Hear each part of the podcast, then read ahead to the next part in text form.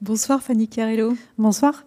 Nous sommes heureux de vous accueillir ce soir à la Maison de la Poésie pour une discussion euh, autour de la geste permanente de Jean Tiqueur, euh, qui est un road trip poétique, on pourrait, on pourrait le qualifier comme ça, euh, avec textes et photos parus aux éditions de l'Attente. Alors vous reprenez dans ce livre la figure centrale de votre dernier roman intitulé Le sel de tes yeux, qui était paru aux éditions de l'Olivier en 2020, je crois. Euh, c'était l'histoire d'une jeune euh, joggeuse euh, croisée dans un parc dans une ville du, bassin minier du Pas-de-Calais. Et alors, c'est un peu différent dans, les deux livres, mais dans, ce livre-là, La geste permanente de, Jean Tiqueur, pendant un mois, seulement les jours qui correspondent à des nombres premiers, la narratrice va retourner à vélo sur les lieux pour tenter de revoir cette jeune fille qui a environ 17-18 ans.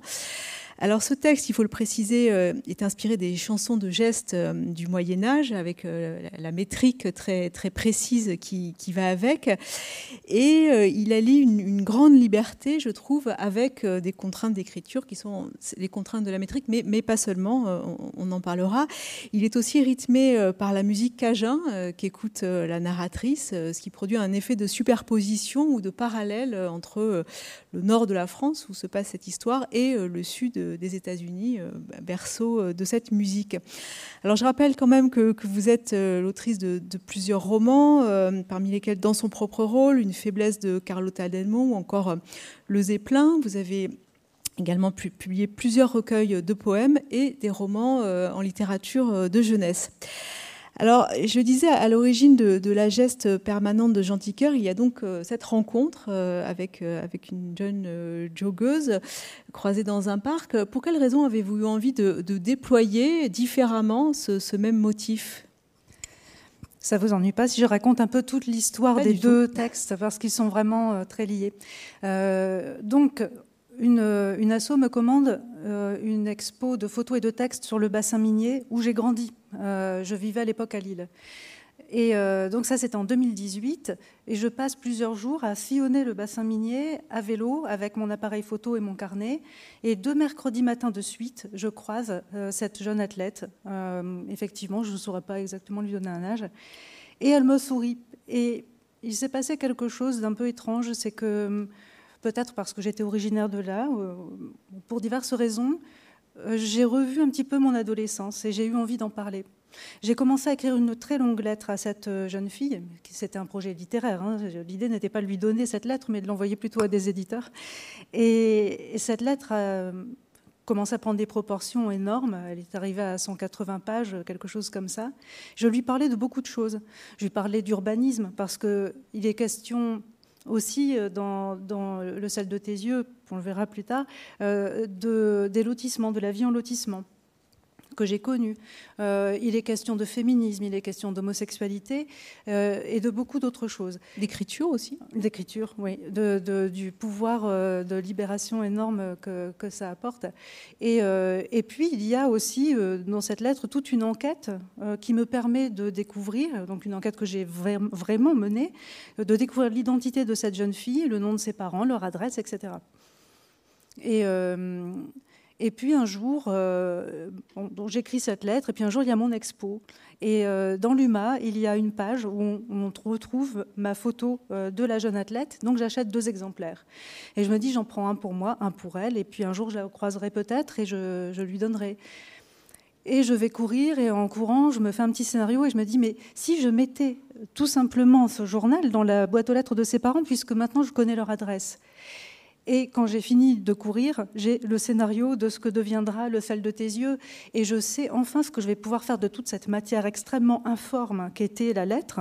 C'est-à-dire, euh, en gros, j'ai la trame narrative et j'ai aussi euh, la matière euh, dans cette lettre. Et donc, j'ai plus qu'à puiser. J'ai jamais écrit un roman aussi rapidement que le sel de tes yeux parce qu'il était, il demandait qu'à être mis en forme, en quelque sorte.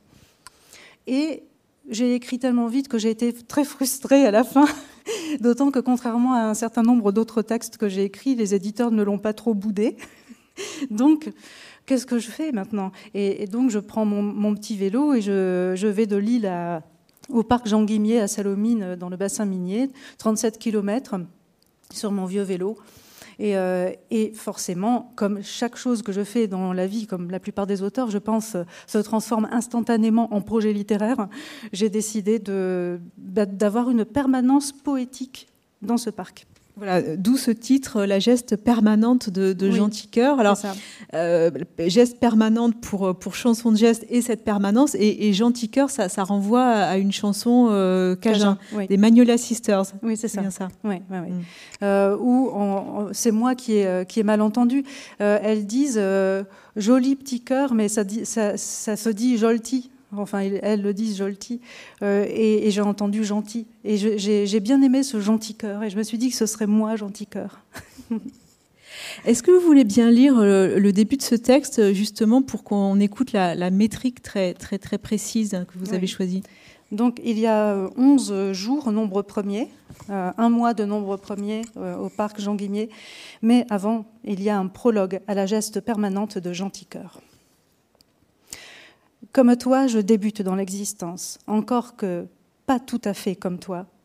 Admettons par exemple que tu sois né le 11 septembre 2001, j'étais, moi, en allotissement de Tuménil, lorsque tu as pénétré dans l'atmosphère terrestre et des avions percutaient des tours de New York, New York, en boucle de danse salon de pavillons parmi des millions.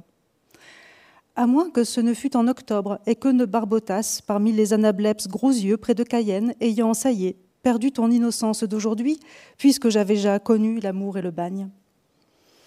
Si tu demandes où je me trouvais le jour, comme on le fait pour les avions dans les tours, où quelqu'un en blouse blanche a écrit ton prénom dessus une étiquette en plastique, peut-être pourrais-je te répondre, mais comme toi, je débute dans l'existence. Je me dis, assieds-toi, cette fois, essaie de te concentrer sur les consignes aussi. Docile, je m'assieds avec grand sérieux dans le cerveau, là, pose l'une sur l'autre les mains pour insinuer que je suis prête. Alors, corps du cortex, le corps court, et qu'un lièvre décroché d'un sentier caillouteux, par la peur du corps courant, détale dans un champ de céréales au tendre pouce. Dans le cervelet, j'énonce les consignes. Deux points. Dans l'existence terrestre, il y a une offre, il y a ceci et cela, c'est l'offre le plus souvent, elle ne correspond pas à ta demande, et parfois si un peu, mais ça ne suppose pas pour autant que tu puisses les emboîter, donc parfois tu peux toucher, mais d'autres tu peux tout au plus tenter de supposer ce que ce serait d'embrasser, de malaxer, d'absorber, etc. Et cela vaut pour les choses qui existent, mais d'autres n'existent pas et n'ont jamais existé, ou il y a prescription, ou ont été, tu les as connues, mais elles ne seront plus. Le corps courrait-il une vie entière qu'il ne remonterait pas le temps jusqu'à feu leur avatar d'antan ou? Elle n'existe que partiellement, ideste, dans ta seule imagination, et le corps courrait-il une vie entière qu'il ne les susciterait pas dans l'univers vrai? Puis, d'autres encore existent, mais qui sait où? Le corps courrait-il une vie entière qu'il ne les trouverait peut-être pas s'il lui manque la méthode et la bonne fortune? Pourquoi avoir choisi cette forme si particulière de la chanson de geste euh, du Moyen Âge? Ben, Un peu de la même manière que j'ai choisi euh, d'écrire le sel de tes yeux en partant d'une lettre informe. J'ai décidé de faire cette permanence. Et au parc. Et, donc, j'écrivais des brouillons dans mon carnet. Il se trouve que ces brouillons me convainquaient pas parce qu'ils étaient informes. Il n'y avait, pas de nécessité à la forme qu'ils avaient pour être plus exacts. Euh, et, je me suis dit que je ne m'en sortirais pas si je n'ajoutais pas quelques contraintes. La chanson de geste est venue pour deux raisons. Euh, parce que j'aurais pu choisir toute autre euh, contrainte. Mais je me suis rendu compte dès le premier jour, qui était un 23 mai, que ce serait avant tout un, un road trip. Tout simplement. Les choses se sont passées comme ça. Je monte sur mon vélo. j'ai il se trouve que j'ai un vieux biscuit au fond de, mon sac, mais j'ai pas prévu autre chose. J'ai pas prévu de l'eau, par exemple. Il fait, je sais pas, 30 degrés.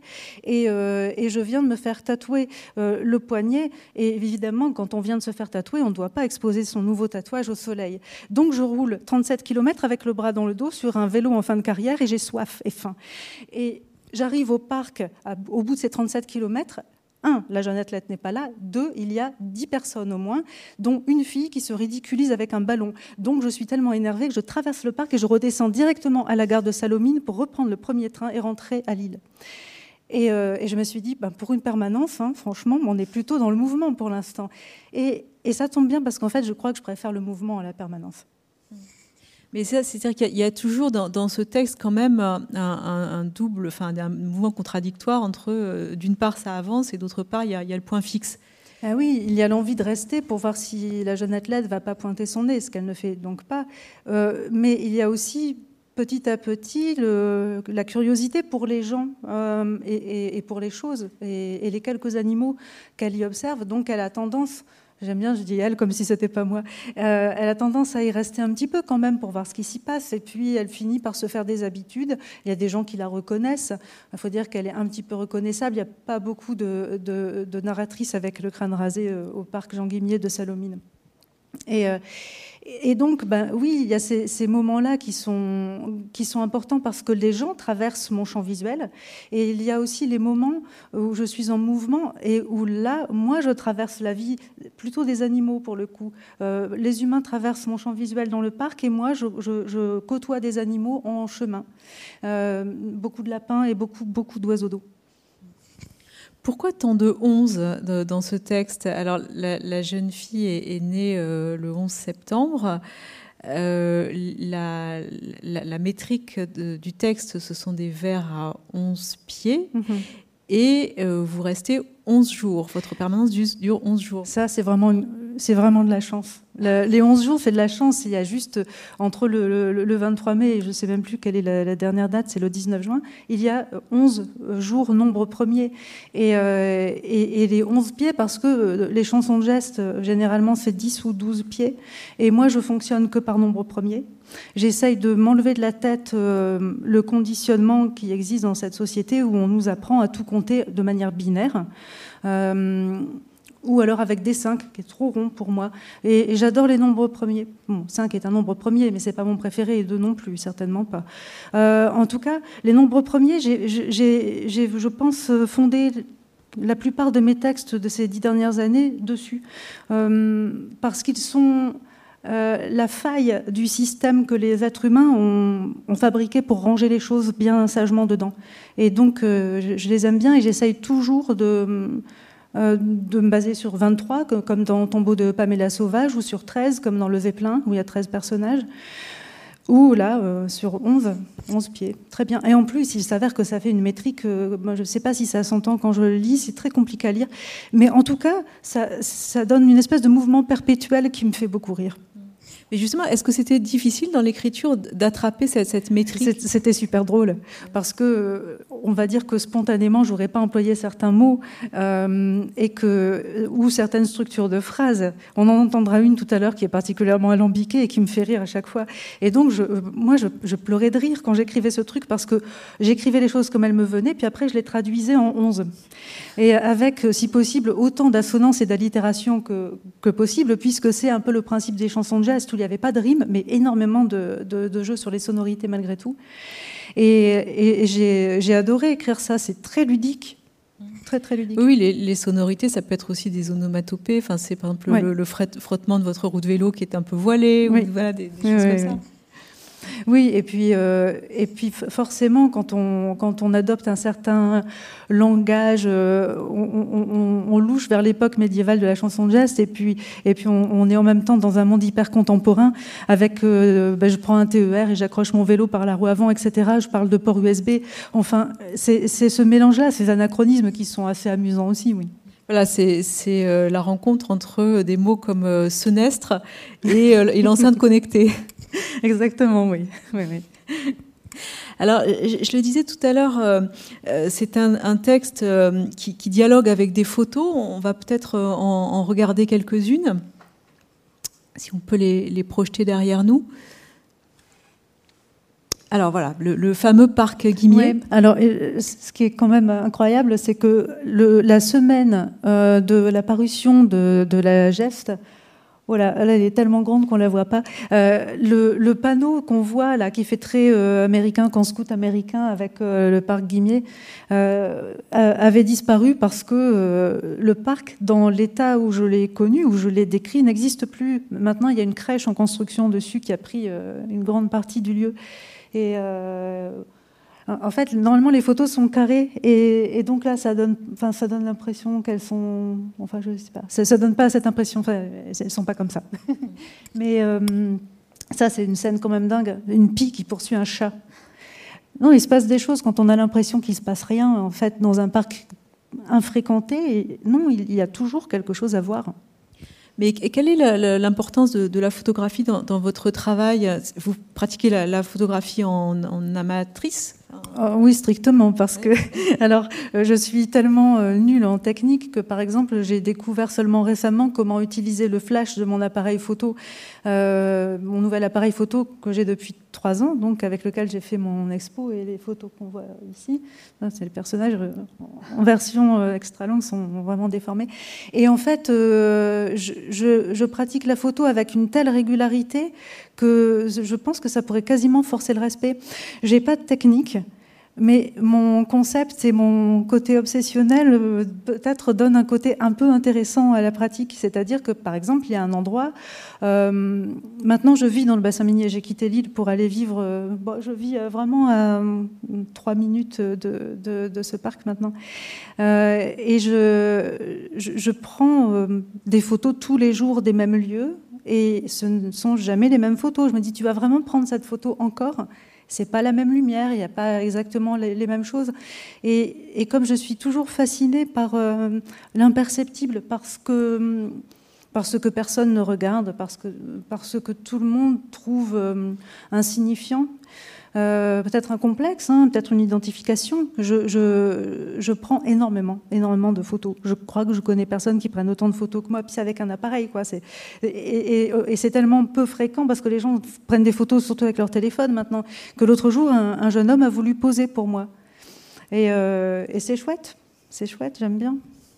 Mais est-ce que euh, cette pratique pour vous est, toujours liée à l'écriture ou, parfois ça se rencontre et parfois pas? Non, c'est toujours lié. Euh, j'ai un blog qui est très très alimenté, euh, surtout en ce moment. Et, la photo et le texte fonctionnent vraiment ensemble. ils se nourrissent l'un l'autre. Mais c'est c'est pourquoi parfois je me dis que si, j'avais, euh, si je prenais le temps, je, devrais euh, apprendre à faire vraiment de la photo parce que ça pourrait être intéressant, mais je ne prends pas le temps. je le prends pour d'autres choses. Mais, mais oui, c'est vrai que ça s'alimente énormément. Est-ce qu'on peut écouter un deuxième extrait? Oui.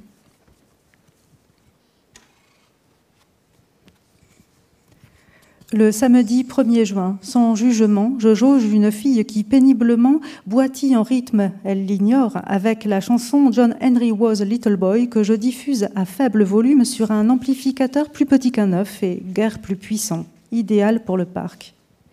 Les quatre cas que j'ai vus courir ici, je ne te compte pas, avaient un léger surpoids, une expression de souffrance et une vitesse de 3 km/h, toutes pratiquaient un fractionné différent du tien, à savoir sans les accélérations, marchant une main sur le point de côté, pendant que lentement le sang désengorge leurs visages cramoisis et tout luisants. J'écris dans mon carnet quand à quelques mètres de mon campement, une mamie s'installe, lésant l'espace alentour inusité, puis laisse trois fillettes batifolées, sans toutefois délaisser leur surveillance. Elle demande qui veut une autre gaufre. Et si vous avez soif, faites vite, la bouteille sera bientôt à point pour la poubelle. Puis crie Hurrah, vous avez fait tout le tour de l'enclos sur vos vélos roses, bravo! Et elle souhaite que la cadette répète après elle Oh, Is, mon bébé dit Oh, Is! Puis à la petite fille qui visite les taillis Dépêche, il y a des bêtes! s'écrie-t-elle. Puis insiste, dit Oh, Is et moi, étendu sur le ventre, j'écris ce que j'entends en battant des jambes au rythme de la old-time music diffusée par mon bas de gamme haut-parleur bleu pâle. Un garçon de ton âge escalade un arbre avec un ballon de basket sous le bras, à midi pile quand les familles. Puis redescend aussi vite et lambine, faisant le garçon avec son ballon, dribblant trop haut, esquissant des sauts de biche quand le ballon rebondit loin, tout en gardant le flegme apparent de la maîtrise et il l'emmène, comme un chien qui n'écoute rien, jusqu'au terrain de basket débarrassé de ses résidus festifs, de sorte que mes créances sont assurément remises en cause. Un, celle d'un parc quasiment infréquenté. Deux, le terrain de basket en est un au moins pour ce garçon qui monte aux arbres une minute à peine avant de s'en laisser choir, sans lutter, comme un fruit mûr on est en droit de se demander ce qui se passe dans ce platane où Jacques grimpait hier d'autres adolescents, s'il est un spot où cela ferait hisse de des messages. Une fille dissimulée derrière des lunettes de soleil et des cheveux raides, il s'en est fallu de peu, porte les mêmes baskets et salopettes courtes que moi hier, après abdication uniment inopinée du t-shirt jaune citron. Elle avance en regardant fixement sa paume où palpite un petit écran, pendant qu'un cavalier King Charles espagnol s'étrangle en tirant sur sa laisse. Et quand la fille a quelques foulées qu'on sent pour défouler son ami, j'assiste au plus petit footing de l'histoire. Cet enchaînement d'événements minimes suscite quasiment le tournis. Et tiens, d'ailleurs, qui sait si à cet instant précis, tu ne passes pas sans hâte, sans pas au sud de ma position, toi qui ne viens plus ici depuis des lunes du moins premières Mm. Est-ce que vous écriviez euh, réellement euh, quand vous voyez les gens, enfin en, temps, en, temps, réel? Oui, oui, oui c'était vraiment le projet. Euh, j'en rêvais depuis longtemps. Je l'avais un peu fait, c'est-à-dire que souvent je courais et j'avais des, des, des, phrases ou des pages qui s'écrivaient, je, je, les retranscrivais en rentrant. Là, comme j'étais pas en train de courir, mais à vélo, ça me permettait aussi de faire des, haltes où j'écrivais. Donc là, vautrer dans l'herbe et d'autres fois bah, sur, le, sur le, la salle de mon vélo ou dans le train parce que euh, à l'époque j'étais un petit peu fainéante et donc je ne faisais pas l'aller-retour à vélo, mais juste un aller ou un retour. Parfois sans penser à regarder la direction du vent, ce qui donne lieu à quelques épisodes un peu épiques. La météo a une place très importante dans ce livre. Oui, puis il y a aussi une, dimension d'humour très importante. Oh, bah, oui, oui, oui. Euh, je, crois que c'est l'un de mes livres les plus ouvertement euh, euh, fondé sur l'humour, même si je crois que même dans mes textes les plus sinistres, il y a toujours beaucoup de, dérision et d'autodérision, mais disons que c'est peut-être moins flagrant. Euh, par exemple, dans La vie effaçant toute chose, qui je crois est l'un de mes textes les plus aboutis, beaucoup de gens m'ont dit euh, Ah, mais c'est triste, c'est sombre. Et, moi, il y a des tas de passages que je trouve drôles, mais c'est un humour un peu difficile. Euh, en fait, euh, c'est plus ouvertement drôle, comme le Zeppelin est ouvertement loufoque, parce que c'est un hommage à Brotigan et que donc j'ai pris ce parti-là. Euh, mais c'est compliqué l'humour parce que moi, je m'amuse beaucoup, mais c'est normal parce que j'ai l'humour fait sur mesure pour moi-même. Mais quant à savoir s'il est communicatif ou communicable, c'est une autre histoire. Donc, bon, euh, parfois, j'ai l'occasion de me rendre compte que des, choses que j'ai écrites et qui étaient euh, vraiment purement pour faire rire ne euh, sont pas prises comme ça. Là, là, je crois que normalement, ça devrait aller. Oui, je vous rassure, ça, ça, va à la fois dans, dans l'autodérision et à la fois dans, dans l'observation très, très, très, fine des, des, personnes qui sont autour de vous. Mais euh, on, on, a le sentiment parfois que, que c'est presque une, une tentative d'épuisement d'un lieu. Euh, sauf que je ne crois pas que ce soit possible. Alors. Euh, une tentative. Oui, non, ça parce veut pas dire qu'on y arrive. Mais... Non, parce que euh, euh, j'aime tellement l'idée que ce soit pas possible. Je, crois que la, chose qui, qui me donne le plus le vertige dans cette vie et qui me donne envie d'écrire, euh, c'est l'incommensurable et la profusion. Mon premier frisson existentiel, je suis à l'école primaire et soudain, j'ai conscience que je vais mourir, j'ai conscience que, l'univers est infini et, et j'ai conscience que quand je serai morte, il y aura encore l'éternité après mais que je ne la verrai pas. Et, donc, euh, après ça, j'ai toujours essayé de, suggérer, à travers des petits euh, dispositifs, euh, à défaut de pouvoir l'épuiser, de suggérer la profusion. je vais prendre un exemple dans L'éternité n'est pas si longue, qui a une dizaine d'années maintenant. à un moment, le personnage, la narratrice, veut donner une image de la profusion. Justement, elle le dit ouvertement, j'ai le vertige parce que je pense à cette profusion, et elle, donne, euh, elle, cite toute une liste d'objets euh, qu'elle situe à des points euh, très très divers et très reculés, parfois très très isolés de la planète. et il y a d'ailleurs certains endroits que je ne connaissais pas avant de faire les recherches pour leur attribuer cet emplacement. Et, c'est le, moyen que j'avais essayé de, mettre en place pour que le lecteur, euh, peut-être, avec un petit peu de chance, euh, imagine comme des petites aiguilles sur une map monde euh, le, tissage et, tout cet infini qui existe entre les, entre les différents points. Et donc, évidemment, là, je pars sur quelque chose de beaucoup plus petit. C'est un, petit parc dans une petite ville. Mais le truc, c'est que un moment, d'ailleurs, je, décris euh, le, terrain de basket. On a entendu que je, me plaignais de, ce qu'il m'avait fait mentir parce qu'il avait été nettoyé de ses traces de barbecue et de fêtes sauvages. Mais, mais c'est ça, c'est un peu comme en ce moment quand je fais mon potager et que je lutte contre les limaces. Quand j'ai enlevé les limaces du premier pied de tomate et que j'arrive à l'autre bout du jardin et que je reviens au premier pied de tomate, il y a de nouveau des limaces. Et entre-temps, il s'est passé plein de choses.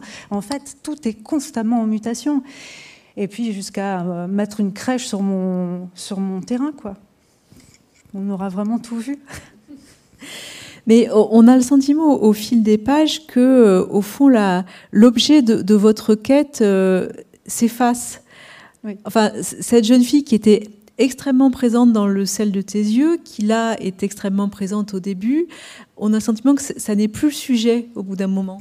Oui, et, et d'ailleurs, il y a plusieurs pages de bilan dans le, dans le texte et la, toute fin que je lirai tout à l'heure euh, le dit. Euh, elle, euh, elle, J'ai oublié un peu en chemin le, le, but, mais en toute chose, je pense que c'est ce qu'on fait, que ce soit dans la vie où on essaye de, vivre le chemin sans trop penser au terme, même si parfois c'est compliqué. Alors, il y a des gens qui écrivent avec des plans. Hein. Je me suis déjà pris la tête avec quelques auteurs à ce sujet, mais euh, moi, ce que j'aime, c'est savoir d'où je pars et à peu près vers où je vais. Et puis après, en chemin, en chemin, j'aime bien qu'il y ait des embûches, qu'il y ait des euh, surprises. Et, euh, et, ce que j'aime quand j'écris, c'est pas d'accomplir quelque chose, c'est d'être, d'avoir découvert plein de choses que je ne pensais pas trouver. C'est ce qui fait que chaque fois que je débute un texte, c'est toujours avec la même passion, la même envie. Et euh, c'est comme tomber amoureux tous les jours, en fait, un peu. Mais on, sent aussi que, que la, narratrice, enfin vous en l'occurrence, mais est, plus importante et plus centrale dans ce texte-là que, que dans le sel de tes yeux. Oui, alors qu'elle était déjà là. Elle était là, mais elle était beaucoup plus effacée. Alors il y avait aussi cette adresse, ce, tu, mais, mais qui, qui, dessinait de manière beaucoup plus précise cette, cette jeune fille. Oui. Euh, alors, bon, c'est l'un de mes romans les plus simples dans la structure, je crois, le, sel de tes yeux. Et euh, c'est vraiment juste une alternance de jeu et de tu. Le tu vient évidemment de la lettre que je lui avais écrite et dont le texte a découlé.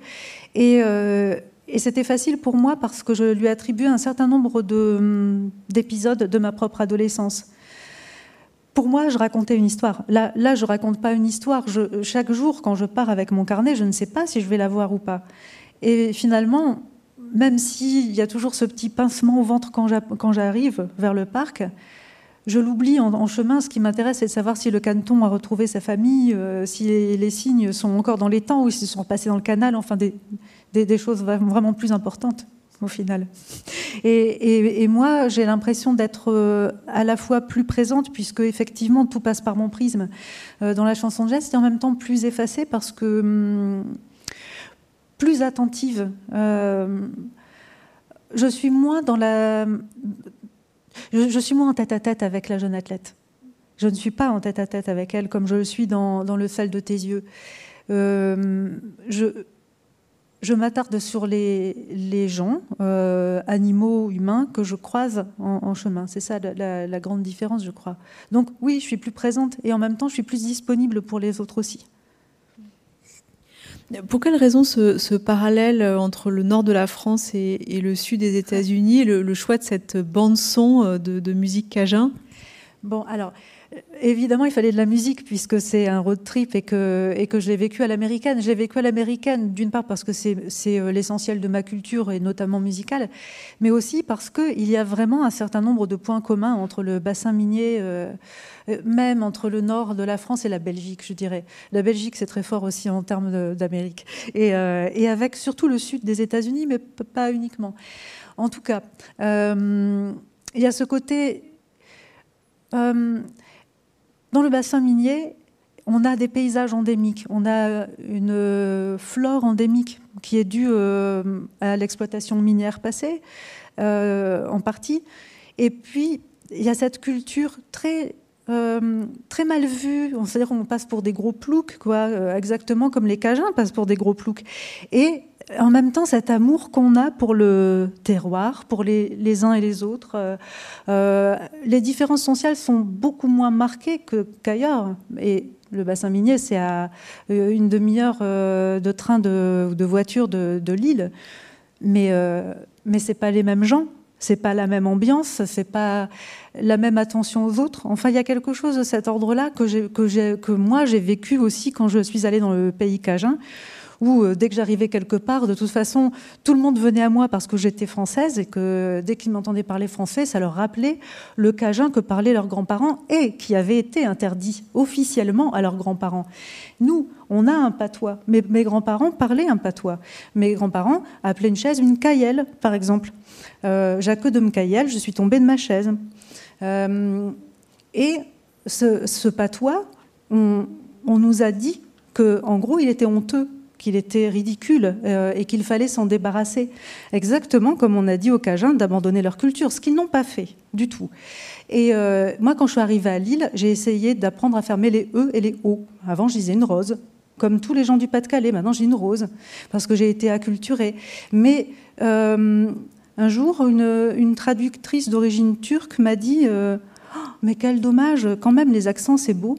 Et c'est récent, hein, ça fait trois ans que, j'ai rencontré cette traductrice et je me suis dit mais c'est vrai en fait.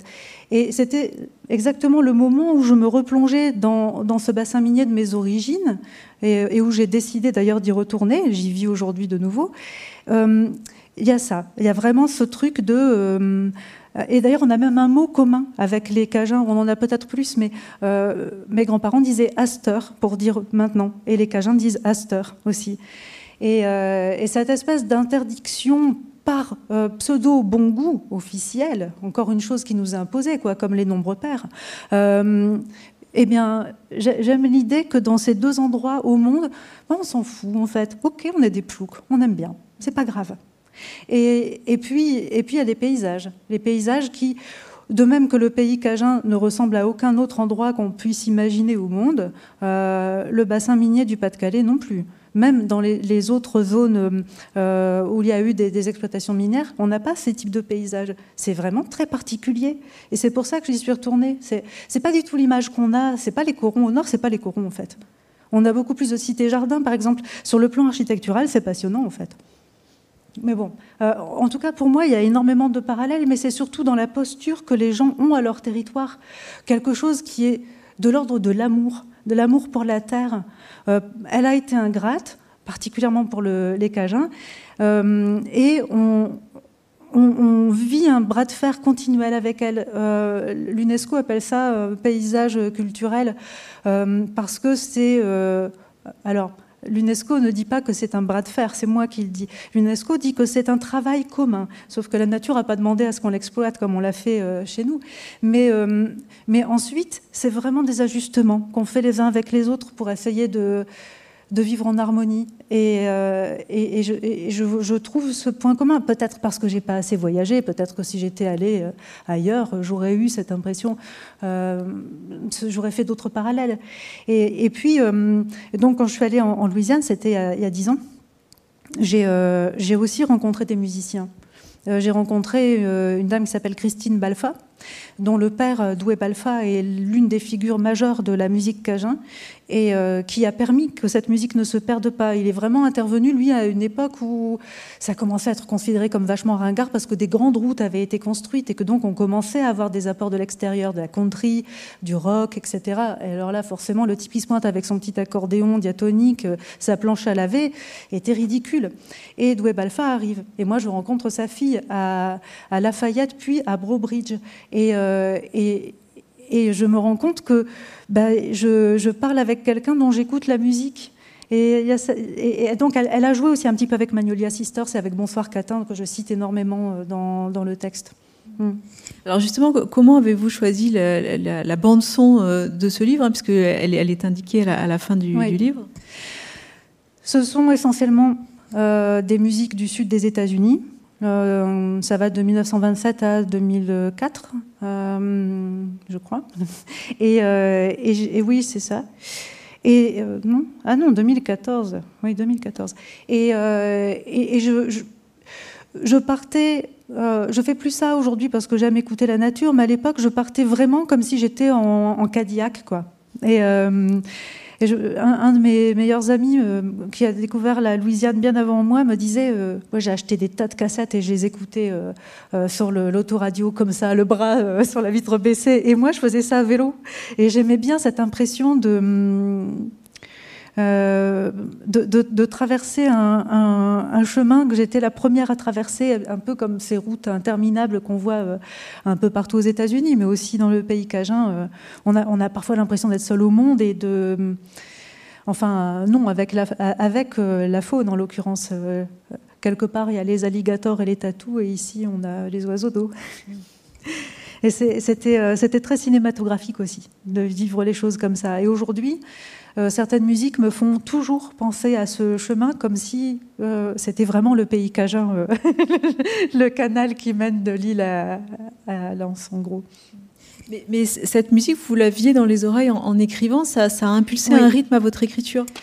Ça pouvait contrarier l'écriture. Je l'avais quand j'étais en mouvement. Mais une fois que euh, que, je m'arrêtais. D'ailleurs, à un moment, je parle de musique expérimentale. J'écoute beaucoup de musique expérimentale quand j'écris.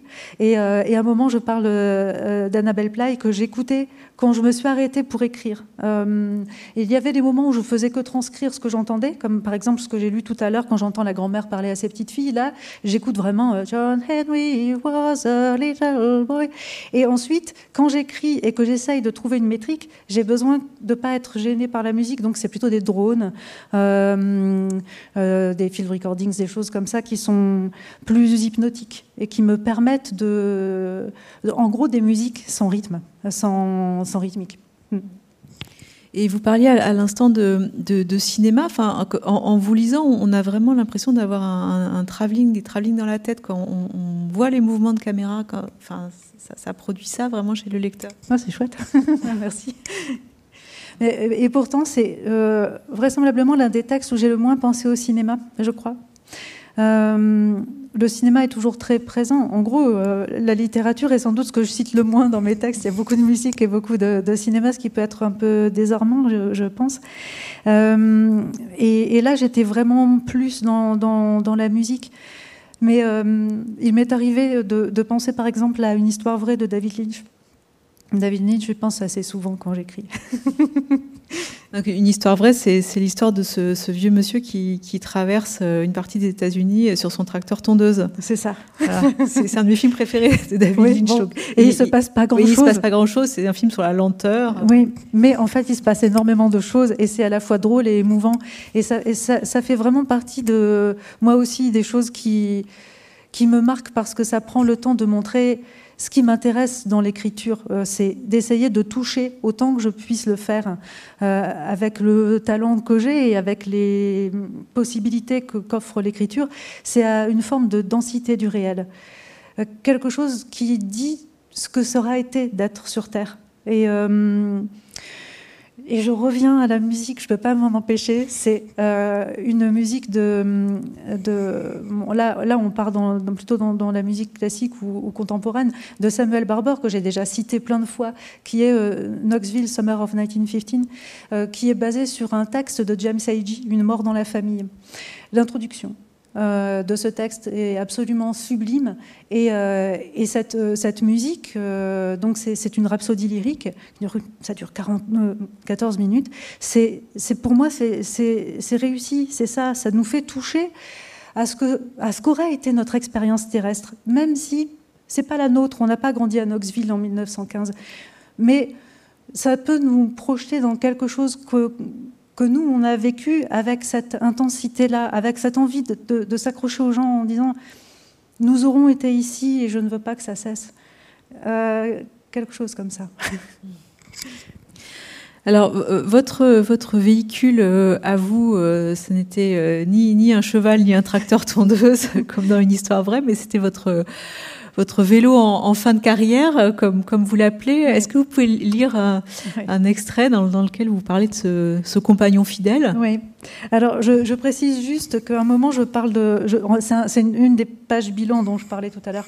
Euh, je, fais un bilan euh, donc technique, mais il n'y a pas que le vélo qui pose problème. C'est qu'à un moment, euh, je n'arrive plus à faire fonctionner mon appareil photo et donc je pense qu'il a un problème alors qu'il est tout neuf. Sur le plan technique, ne nous voilons pas la face, le vélo n'est pas en forme. Outre que j'en avais depuis longtemps l'intuition, je ne l'appelais déjà plus mon bolide que par affection. Un réparateur m'en a récemment alarmé après qu'il a remplacé le câble de frein qui venait de rompre me cinglant le dos de la main.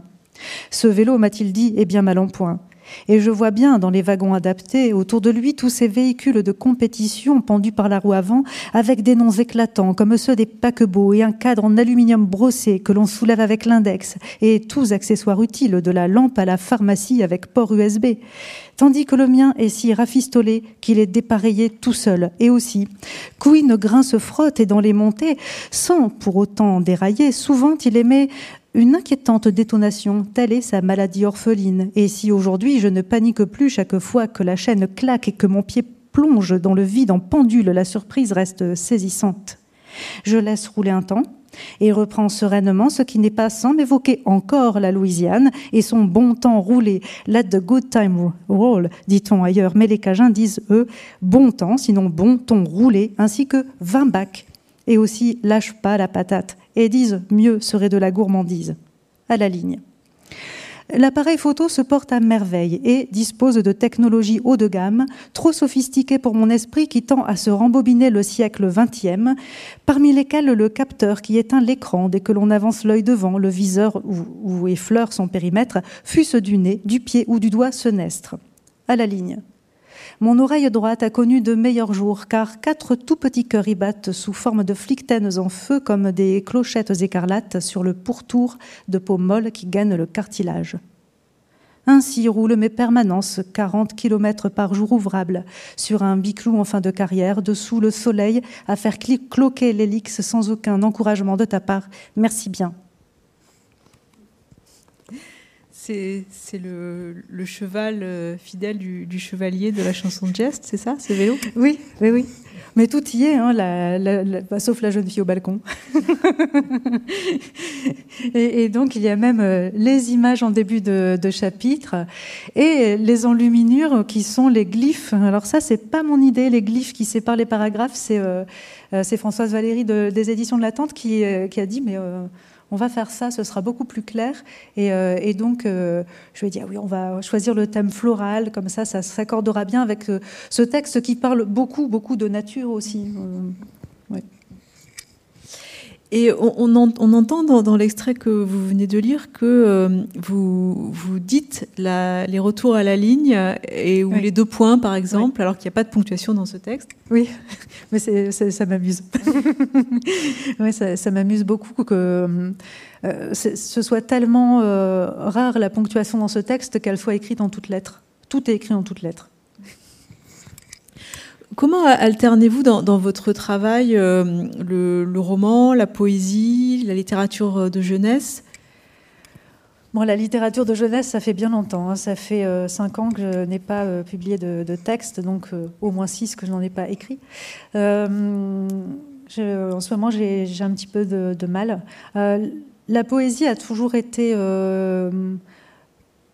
essentiel pour moi. Il y a une, forme de respiration aussi dans l'alternance des textes, euh, des gros chantiers euh, romanesques et euh, des formes plus courtes, donc poésie ou, texte court. et puis j'ai un petit problème avec la narration, qu'elle me, pour moi la narration c'est un prétexte. J'aime m'attarder sur des choses et la politesse veut que dans un roman on raconte une histoire. Je n'ai rien contre. J'aime beaucoup lire une histoire. J'aime aussi beaucoup lire un, long texte dans lequel il n'y en a pas. Ça ne me dérange pas. Mais je sais que ce n'est pas très bien vu, et particulièrement pas par les éditeurs et par les lecteurs aussi. Mais dans la poésie, parfois, on peut se permettre de s'attarder sur des, sur des détails, et moi, c'est ce qui m'intéresse le plus. J'en reviens à cette histoire de densité du réel. On, on la touche vachement plus facilement Et puis on est là pour ça dans la poésie que dans le roman où ça peut être par petites touches. Euh, certains auteurs font ça merveilleusement bien. Euh, en ce moment, je suis en train de, de, lire, euh, de relire et de lire certains livres de Laura Kazich, et je trouve qu'on a ça. Mais à la base, elle est, dans la poésie. Elle vient de la poésie, je crois, avant de, s'être remise au, roman. Et il y a des phrases qui sont qui touche à ça, vraiment, qui donne l'impression que qu'on peut toucher l'éternité euh, à travers euh, quelques mots. Et, je, me rappelle, à un moment, j'ai fait partie d'un prix euh, de jury d'un prix littéraire parce que j'avais eu le prix Orange et donc je faisais partie du jury et j'avais défendu un, texte qui est de Pascal Kramer et dans lequel elle décrit juste un morceau de pulpe sur la, la lèvre supérieure d'un enfant et, j'en parle avec le jury et ils me disent, euh, alors je ne sais même plus, je vais, peut-être dire une bêtise. En gros, soit il est sourd, muet, soit il est euh, aveugle, je ne sais plus. Mais c'est quand même quelque chose de marquant. Et j'avais oublié. Pour moi, c'était le garçon qui avait un bout de pulpe sur la lèvre.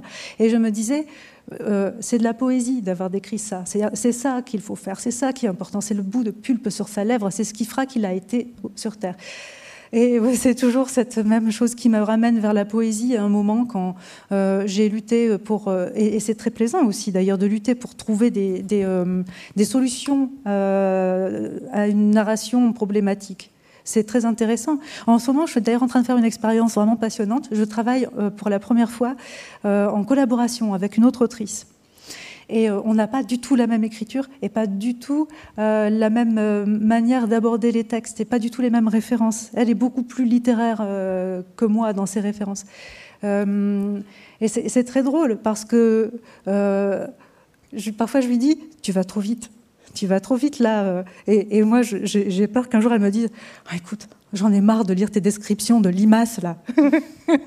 mais, c'est bien, je crois que ça nous apporte beaucoup à toutes les deux d'apprendre à confronter des modes d'être au monde et des modes d'être à l'écriture qui sont vraiment euh, euh, complémentaires. Mm. Vous vous sentez donc plus libre en écrivant de la poésie? On n'attend pas de moi que je ficelle une histoire comme un rôti. Et j'aime bien ça, en fait, cette liberté-là, oui. Et pourtant, cette poésie-là est assez narrative. Vous pourriez vous en affranchir complètement. Oui, ce que je fais d'ailleurs euh, à d'autres endroits, mais c'est une chanson de geste. Euh, on pourrait attendre qu'il y ait bien d'autres ingrédients qui, n'y sont pas. Par exemple, la chanson de geste, par essence, c'est l'héroïsme. Et moi, j'ai totalement évidé ce, euh, geste de tout héroïsme. Et la narration est pour le moins flottante. C'est-à-dire, euh, je, ne pense pas qu'il y ait une tension narrative extraordinaire, à moins que vraiment quelqu'un se soit pris d'affection pour le canton, euh, dont j'espère chaque fois qu'il aura enfin retrouvé sa famille. Mais non.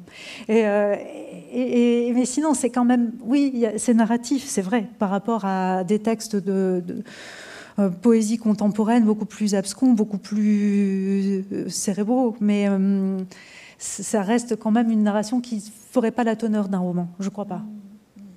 Il y a quand même cette, quête du, Graal, on en parlait tout à l'heure, même, même si le, Graal euh, devient de plus en plus évanescent. Oui, oui, mais il est quand même là. Oui, oui, il est, il est là, oui, c'est vrai. Euh, mais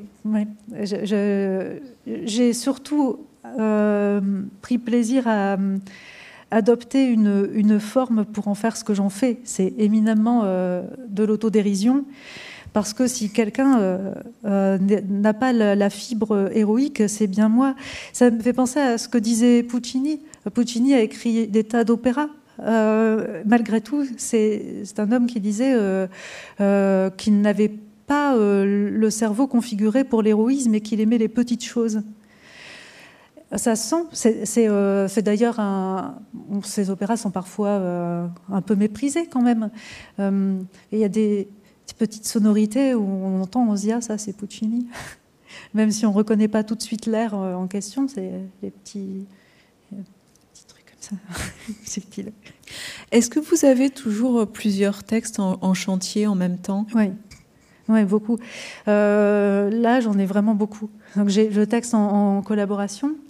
Euh, j'ai un roman de fantômes que j'ai commencé à écrire pendant une résidence à Rennes, au Triangle, que je reprends complètement en changeant l'axe. là, pour le coup, j'avais une narration qui se tenait, mais elle ne faisait pas sens à mes yeux parce que c'était une narration un peu gratuite.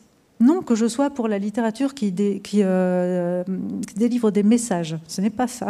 Je voulais qu'il y ait une nécessité, à mes yeux du moins, euh, à ce texte et je suis en train de la trouver. Euh, et puis, et puis j'ai d'autres bah, projets en cours, notamment un texte, enfin 13 textes, c'est un recueil qui s'appelle 13 leçons de ténèbres, qui est terminé. Euh, qui parle du deuil et qui euh, va faire l'objet d'un retravail quand je serai bientôt en résidence dans une autre euh, maison de la poésie.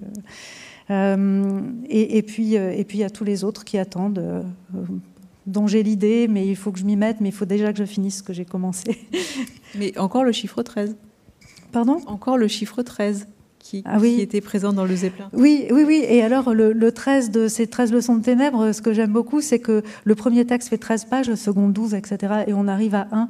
Et le, euh, alors, le, 13, c'est euh, mon appréhension de la mort, ma peur de, de la mort, mes espèces de vertige existentiel. Le, le, 2, c'est la fin d'Homo sapiens.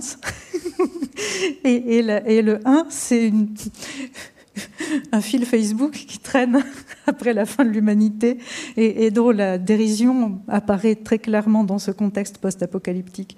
Et, je trouve ça très très drôle. En fait, c'est un texte qui parle que de la mort, mais qui me fait beaucoup rire.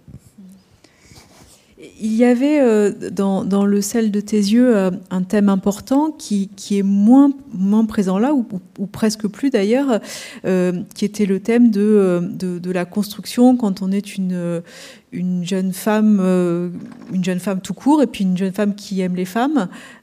Euh, ce, thème-là était vraiment central dans, le salle de tes, yeux. Là, vous l'avez abandonné. Euh, oui, oui, parce que parce qu'effectivement là, là, on a une jeune athlète, on ne sait pas qui elle est. dans le salle de tes yeux, on a Sarah qui a plus de textes que le jeu. oui, elle a plus de textes que le jeu. Euh, et, je lui ai confié donc une partie de ma propre adolescence, euh, qui dont on va dire le plus gros événement à mes yeux à, cette époque-là, et je me rends compte aujourd'hui que c'était pas si simple, et je pense que ça se sent dans le salle de tes yeux aussi, c'est sa différence en fait, qui, est au centre de, de, sa vie, mais elle ne sait pas encore. Elle pense que sa différence repose sur son orientation sexuelle. Plus tard, elle se rendra compte que c'est quelque chose d'assez anodin. Euh, quand elle aura rencontré beaucoup d'autres homosexuels et qu'elle se sentira toujours aussi seule et incomprise de tous. et, donc, euh, évidemment, c'était quand même grandir dans les années 80 dans le bassin minier avec euh, une homosexualité qu'on essaye de, cacher un petit peu parce qu'on n'a pas envie de devenir le bouc émissaire au lycée, au collège, etc. C'est pas facile. Cela dit, c'est pas beaucoup plus facile aujourd'hui, j'en ai l'impression au point que j'envisage, là, avec quelques contacts que j'ai pris, de, bah, de créer une structure dans laquelle on pourrait accueillir des jeunes gens en difficulté, qui se sentent seuls au monde, qui, euh, ont des pensées suicidaires. Ce sont des questions que je, me pose beaucoup avec des gens du planning familial, avec euh, des gens d'associations comme Mine de Culture.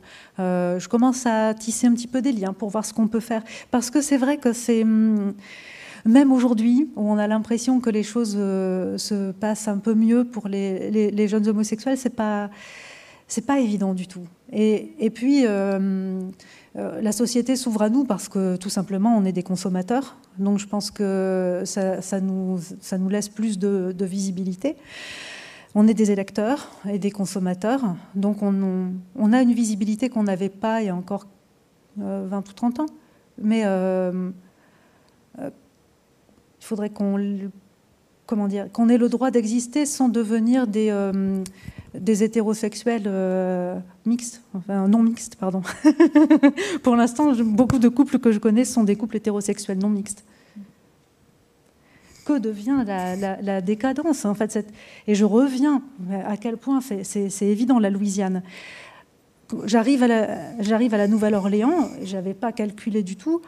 C'est Decadence Day. Decadence Day, c'est pas euh, une Pride, c'est un lieu où beaucoup de gens qui se trouvent, qui s'estiment décadents, qui se sentent décadents, se retrouvent homosexuels, hétérosexuels euh, et, toute la gamme qui va entre les deux, ou tout simplement qui ne se sentent pas à leur place dans le monde ou qui sont excentriques. Euh.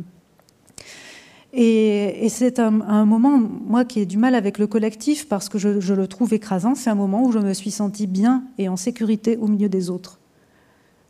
Euh, trop de règles, parfois, je crois, tend à étouffer euh, l'humanité euh, qu'on peut avoir. Ce qui fait qu'être un être humain, c'est pas juste être le nombril du monde qui a servi les autres espèces, la nature et tout ça. Quoi. On peut aussi parfois générer de belles choses. Le sel de tes yeux était aussi un, roman sur la découverte de, de la littérature, la découverte de l'écriture. Comment ça s'est passé pour vous? J'ai commencé à écrire euh, tout de suite, dès que j'ai su écrire. Dès que j'ai su lire et que je dévorais tous les livres du bibliobus. Ça se passait à Elodie qui existe et qui, habite, qui est, juste à côté, qui habite. Oui, c'est une ville qui habite juste à côté de chez moi. Et, euh, j'ai commencé à écrire tout de suite des hum, poèmes, des débuts de romans. Et, euh, et j'ai découvert que c'était encore mieux que lire, dans le, dans le sens où, à l'époque, ça m'apportait une, euh, la vie parallèle dont j'avais besoin pour supporter le monde euh, euh, dans lequel nous vivons. Et aujourd'hui, c'est toujours le cas. Aujourd'hui, je survis à des périodes extrêmement difficiles grâce à ça aux gens, bien sûr, euh, à ceux qui m'entourent. Mais euh, mon super pouvoir, je crois que c'est, je crois que c'est ça, c'est l'écriture. C'est ce qui me, c'est ce qui me raccorde au monde, c'est ce qui me permet de trouver une place, aussi petite soit-elle. Et j'ai pas besoin, de, je prends pas beaucoup de place. Euh, et, donc ça me va la petite place que j'ai, elle me convient parfaitement. Et j'ai la maîtrise sur quelque chose, c'est ça le monde que je décris n'est pas forcément plus lumineux que celui dans lequel on vit, mais j'ai décidé de ces paramètres. Par exemple, dans, parfois, là, j'ai un, manuscrit qui est en quête d'éditeur euh, depuis quelques mois, que j'aime beaucoup, qui s'appelle Colline, et euh, dans lequel euh, un chasseur meurt. Eh bien, je trouve que j'apporte quelque chose à cette planète à travers ce petit geste simple et sain. et je le fais pas dans le réel, c'est super. Et, dans, l'expo de, textes et de photos sur le bassin minier dont, je parlais tout à l'heure, euh, qui, a été, euh, qui s'est un peu promené dans le bassin minier, cette expo. il y a un texte qui s'appelle euh, Columbine et qui explique que la littérature, ça m'a évité, euh, l'écriture, ça m'a évité de faire un petit Columbine parce que j'avais des pulsions extrêmement violentes. Quand on est malmené par la vie, parfois on a envie de lui rendre les coups. La littérature, ça épargne des vies. et, puis, et puis, ça permet, comme le compost, de de faire fleurir des choses qui parfois peuvent être belles sur euh, quelque chose qui est parfois très sombre ou euh, sur la mort, tout simplement. Hmm. On va terminer cette rencontre euh, par une dernière lecture de, la geste permanente de, de. Donc, je rappelle que ce texte est paru aux éditions de l'Attente. Une lecture et peut-être même une lecture chantée Dans mes oreillettes opportunément, Precious Bryant se met à chanter. It may be the last time, I don't know. Même s'il est évident que je viendrai back parce que la route me manquera vite, presque autant que tu me manques, mais dès lors, au passage explorerai les marges du chemin de halage et longerai la voie ferrée de Morchin à Pont-à-Vendin. Oh, je m'amuserai tant, et puis un jour tu seras au parc et tu me souriras sous le kaléidoscope doré de la canopée, ce sera étourdissant comme le fut ce matin le parfum des orties. Je me tiens au centre du terrain, sur une ligne blanche, à même la pelouse, que nul pour l'instant ne foule, par crainte de la foudre sans doute, mais je prends comme un affront que personne ne se pointe à mon pot de départ. De ta part, c'est pire encore. Toi, tu as oublié mon anniversaire, voilà comment m'apparaît ton absence en cette rare circonstance qui, soudain, me pousse à improviser sans préavis une allocution inspirée, sans trop de pompe, mais avec moult émotion. J'énonce deux points. Au fil de la performance poétique, dite geste permanente de gentil cœur, dont je fus le troubadour, tout autant que factrice de bravoure, certes sans demoiselle au balcon, mais avec Graal en forme de toit, j'ai parfois perdu de vue l'origine du jeu et à quel motif. Un jour, j'ai décidé de débuter là la vie nouvelle et laisser l'offre accessible tromper un instant ton opiniâtre absence. À la ligne. Aujourd'hui, ce lieu quasi inusité peut être chez moi sans toi. Quant au chemin de 37 kilomètres et quelques qui m'y mène sur mon bolide preux mais peu solide d'estrier qui m'a secondé dans cette aventure, je le parcourrai encore après la clôture, car à ce jour, j'y vois un immense jardin partagé avec les lapins et les foules que macroulent, ainsi qu'un lieu de villégiature à part entière. C'est pourquoi je fais court, car vite je serai de retour, quoique temporaire. Outre qu'à toute chose il faut une fin à savoir donner, il est temps que cesse cette geste, car je commence, je le crains, à penser en assonances et allitérations, ce qui sans doute ne semble pas gênant, mais supputons que contre toute attente, j'ai un jour de nouveau envie d'une envie sentimentale ou sexuelle. Prévenons dès à présent l'éventuel embarras d'alambiqués arranements, Giacomo Finane, qui risquerait de faire fuir l'élu du cœur et de ridicule me couvrirait à la ligne. Finissons cette allocution en cajun, de même qu'en mai nous avons commencé. Si je ne parierais pas que ma modeste transcription des paroles colle à tous les couplets, n'oublions pas que c'est le sel des traditions orales que d'être sujette à légères fluctuations. Bref, quittons-nous sur une chanson des Magnolia Sisters. Goodbye, cher ami. Je suis venu te dire adieu. Je suis venu, mais aujourd'hui, c'est pas l'amour de toi. Décèle ton cheval et mets-lui en cage. Donnez-lui du foin manger, assois-toi près de moi. Mon cheval, il a pas faim, il mangera pas ton foin. Je suis paré pour partir, j'ai le cœur dans les tris. Ton père est tout contre moi.